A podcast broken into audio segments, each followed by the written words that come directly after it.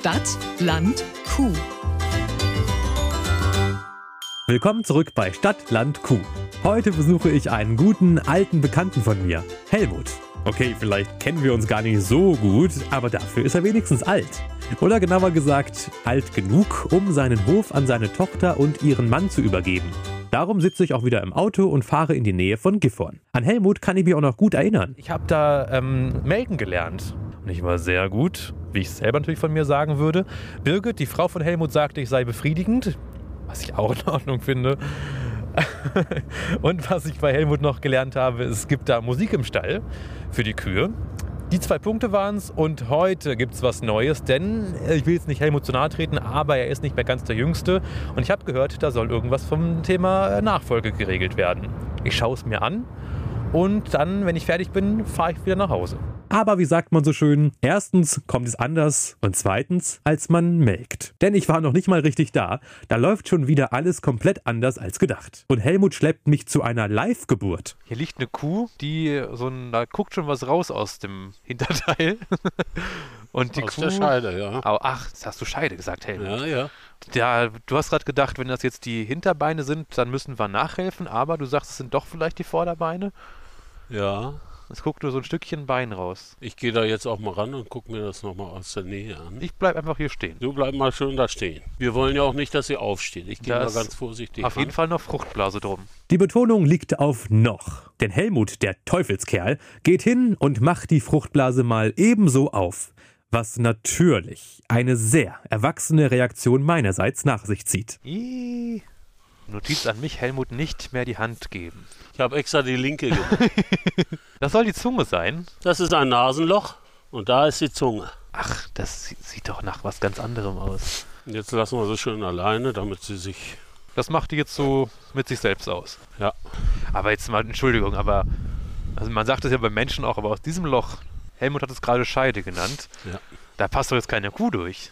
Das wirst du gleich sehen. Und gleich heißt in diesem Fall sehr, sehr gleich. Denn plötzlich geht's ziemlich schnell mit dem Kalb. Was, siehst du denn jetzt? Was war Erzähl das? mal. Der Kopf. Der schwarze Fleck.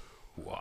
Jetzt sehe ich auch, dass es eine schwarz-weiße Kuh ist. Eieiei. Die reißt gleich auf, die Kuh. Jetzt ist Guck mal, bis, wie zum, sie schön drückt, immer nach und nach. Das ist bis zu den Schultern. schön. Ja, es ist so gleichmäßig, ne? Ja. Immer drück und weiter. Mhm. Oh, Und wenn das mal ganz schwer geht, die Geburt einfach nicht weitergeht, das dauert eine Stunde und länger, ja. und dann müssen wir tatsächlich auch Oh. helfen. Und jetzt, schwupp, drückt sie das schön raus, das Kalb. Jetzt kam viel auf einmal. Jetzt ist er schon fast ganz raus. Sehr fachkundig kommentiert Tierarzt Dr. Timo. Da habe ich doch gleich noch eine Expertenfrage auf Lager. Hat die jetzt dabei Schmerzen oder wie läuft das bei ihr? Schmerzen, naja, angenehm ist das nicht gerade. Aber die macht jetzt keine Geräusche, deswegen frage ich so. Nein, ich will jetzt nur mal das Kalb ein bisschen Jetzt packt Helmut an die die Füße. Atemwege frei machen und jetzt helfe ich auch einfach mal dabei. Zack, guck mal.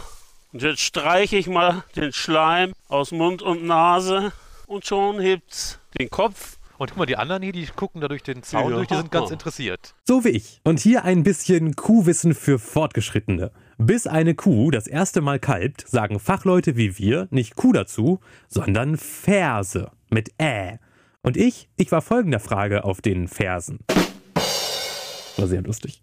Wo war ich? Ach ja, ich wollte wissen, wie geht's denn jetzt eigentlich weiter nach der Geburt? Ja, die Nachgeburt kam auch schon mit raus. Jetzt sind wir eigentlich fertig. Nee, nee, die Nachgeburt. Kommt noch mehr? Ja, ja. Hey, dann warte ich. So, noch. und jetzt optimalerweise steht die Mutter auf und leckt das Kalb ab. Sie guckt schon mal hin zumindest. Ja. Könnte, ja, es könnte mal. sein. Das ist dann instinktiv, ne? Mhm. Die weiß jetzt, ah, ich muss ablecken. Und das ist die beste Herzmassage und Trockenlecken. Jetzt du ja die ganzen- Kreislauf in Gang kommt. Den ganzen Stall sauber machen hier gleich. Sag mal, ist ja alles Wie? eingesaut jetzt hier. Gucke, jetzt leckt sie schon. Und dafür, dass es das erste Mal gemacht hat, die Ferse, Ja. war, sah das jetzt gar nicht so Das war viel extra Arbeit für aus. euch so bestellt, damit ihr das seht. Danke, Helmut. Und wie bestellt kam dann auch das, worum es uns ja eigentlich hier geht in diesem Podcast. Das weiße Gold. Nein, kein Spargel, ich meine die Milch. Wenn man genau guckt, sieht man auch schon, die Milch tropft. Ja, stimmt. Wo das Euter ist, weißt du ja schon. Ne? Unten. genau. Unter der Kuh ist das. Und da tropft die Milch schon. Mhm. Ne, das Also- ist ja das erste Mal für sie, Die Kuh ist dass sie, bereit. äh, dass sie Milch gibt. Also bis hierhin war die Kuh eigentlich arbeitslos. Jetzt Genau. geht's erst los. Und die erste Milch ist ja immer die wichtigste. Ja, die In den ersten drei Lebensstunden sollen die Kälber schon drei Liter Milch aufnehmen. so eine Menge. Ja, ja. Wird dir noch schlecht. Wenn man das über, überlegt, dieses Kalb wiegt vielleicht äh, 35 Kilo. Es ist, es ist ja ein leichtes Kalb, wie man sieht. Also 10 äh, Prozent des Geburtsgewichts sollen die Kälber gleich aufnehmen. Gewicht zu legen, das ist mein Stichwort. Und dankenswerterweise hatte Helmut da ein paar Probierstücke Käse in der Küche bereitgelegt. Dahin ging's, aber hier warteten jetzt auch nicht Helmuts Tochter und sein Schwiegersohn auf mich, Thema nächste Generation, sondern sein Nachbar Herbert. Also Herbert Meyer ist äh, Bäckermeister hier im Ah. Dorf. Er wohnt 100, nee, weiß nicht, 200 Meter Luftlinie von hier entfernt, 218 Meter. Und da hat er auch seine, äh, seine Bäckerei gehabt. Und jetzt hat er eine neue Backstube gebaut, also auch äh, direkt in Nachbarschaft. Und Herbert ist äh, Brotsommelier. Oh. Sommelier kenne ich. Ja. Also ein Brot Von- von? Ja, vom Wein, ne? Was soll man sonst machen? Gut, ja gut, ne, es gibt Biersommelier, Gibt es auch? musst du dich 14 Tage darauf vorbereiten, dann kannst du eine kleine Prüfung machen, dann ist- bist du Biersommelier. So, und Brotsommelier ist ein ganzes Jahr praktisch Vorbereitung, 480 Stunden Vorbereitungszeit. Und ich dachte, man, man sagt das so, ich sage mit meinen Freunden auch, ich wäre ein Weinsommelier, aber ich habe natürlich keine Prüfung abgeleistet. Ich trinke einfach nur gerne Wein. Ne? Also saufen tue ich auch gerne. Endlich mal Klischees vom Land, die bestätigt werden. Und so einen Bäcker als Nachbarn zu haben, ist schon echt praktisch. Für Helmut sogar doppelt. Und jetzt kommt unsere Zusammenarbeit hier, äh, dass er von uns Produkte einsetzt. Mhm. ne? Wenn man an Milchprodukte denkt, dann denkt man ja nicht im ersten Moment daran, dass der Bäcker unbedingt Milch einsetzt. Ja, höchstens für irgendwelche süßen Produkte mal, aber Ne? Aber er braucht eine ganze Menge. Und deswegen haben wir Herbert hier mal mit eingeladen, damit er mal sagt, äh, äh, was macht er überhaupt mit unserer Milch und warum ist es ihm wichtig, regionale Produkte und unsere regionale Milch hier einzusetzen. Aha. Und was sagt er dazu, der Herbert? Also ich bin kein Freund davon, äh, Sachen kreuz und quer durch die Republik oder noch schlimmer durch, durch die ganze Welt zu karren, äh, die man hier vor Ort auch haben kann. Helmut ist mein Freund. Auch das noch? Ja, und Das wir, muss ja nicht sein. wir ergänzen uns auch äh, sehr gut in unserer Denke zu natürlichen Lebensmitteln und zu, zu dem, was hier aus in der Region an Guten produziert wird.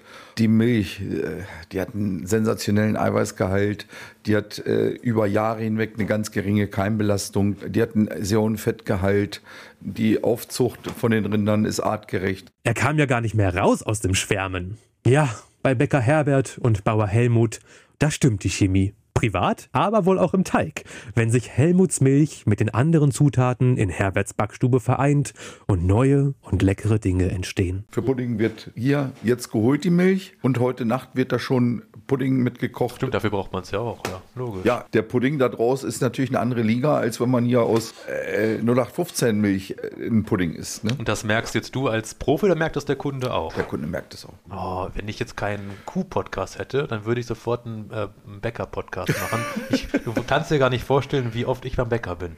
Ich finde, man kann auch jede Mahlzeit durch ein Bäckerprodukt ersetzen. Das kann morgens sein, es kann Mittag sein, es kann Abends sein, es kann warm sein, es kann kalt sein. Der Mann ist mir sympathisch. Oh. Ich könnte sofort alles gegen Käsebrötchen eintauschen. Siehst du, jetzt wird er mir auch noch sympathischer. Käsebrötchen. Aber all die Sympathie mal beiseite. Kommen wir zu den knallharten Fakten. Für so ein regionales Produkt muss man als Verbraucher doch auch etwas tiefer in die Tasche greifen. Ja, witzigerweise sind tatsächlich die Sachen, die von, von weit her gekarrt werden, meist preisgünstiger. Der niedrigere Preis lebt meistens davon, äh, dass das in Ausbeutung Ja. der äh, Bevölkerung in anderen Ländern äh, passiert. Da muss man sich drüber im Klaren sein. Und das muss man dann auch dem Kunden und Gästen auch, auch zeigen. Achtung, da ist eine andere Wertigkeit dahinter. Roggen, Dinkel, Erdbeeren, Pflaumen. Wie sich rausstellte, kauft Herbert offenbar alle seine Zutaten konsequent regional. Und auch seine Eier kauft er hier bei Helmut. Ich dachte, der macht nur Kühe. Wir haben ein Hühnermobil, das ist relativ neu, ja. Sind schon Ideen unserer nächsten Generation. So wie es bei Herbert steht ja auch die nächste Generation in den Startlöchern. So ist das ja bei uns auch. Ich bin ja äh, der äh, passionierte Kuhmann, aber die nächste Generation, die ähm, ja, steckt schon mal die Fühler auch in andere Richtungen aus. Als Hobby gehen die Hühner jedenfalls nicht durch, denn die Familie hat schon 900 davon. Und neben den Tieren, das weiß ich noch von meinem letzten Besuch, hat der Helmut noch eine große Heizungsanlage, mit der er Wärme fürs Dorf produziert.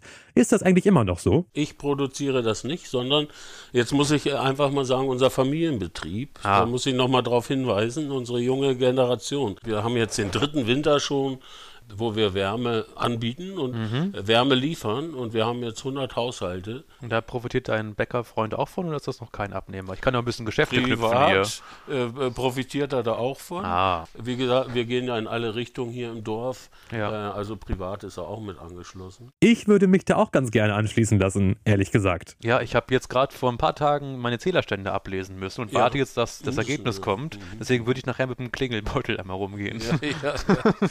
Hab ich dann aber doch nicht gemacht. Hätte ich sowieso nur in Herberts Backwaren gesteckt. Dafür gehe ich aber noch bei euch mit dem digitalen Klingelbeutel rum. Wenn euch dieser Podcast gefällt, hinterlasst uns doch bitte, bitte eine positive Bewertung auf der Podcast-Plattform eurer Wahl. So, und jetzt ist der Podcast rum und ich habe nichts, wirklich nichts von dem getan, weswegen ich heute hierher gefahren bin. Klarer Fall, Thema verfehlt. Also bleibe ich einfach noch länger und finde dann hoffentlich im zweiten Teil raus, was die nächste Generation mit dem altehrwürdigen Betrieb hier so plant. Zeit für ein paar Cliffhanger. Werden noch mehr Kühe geboren? Wie viele wirtschaftliche Standbeine will sich die Familie noch wachsen lassen? Bekomme ich endlich Backwaren?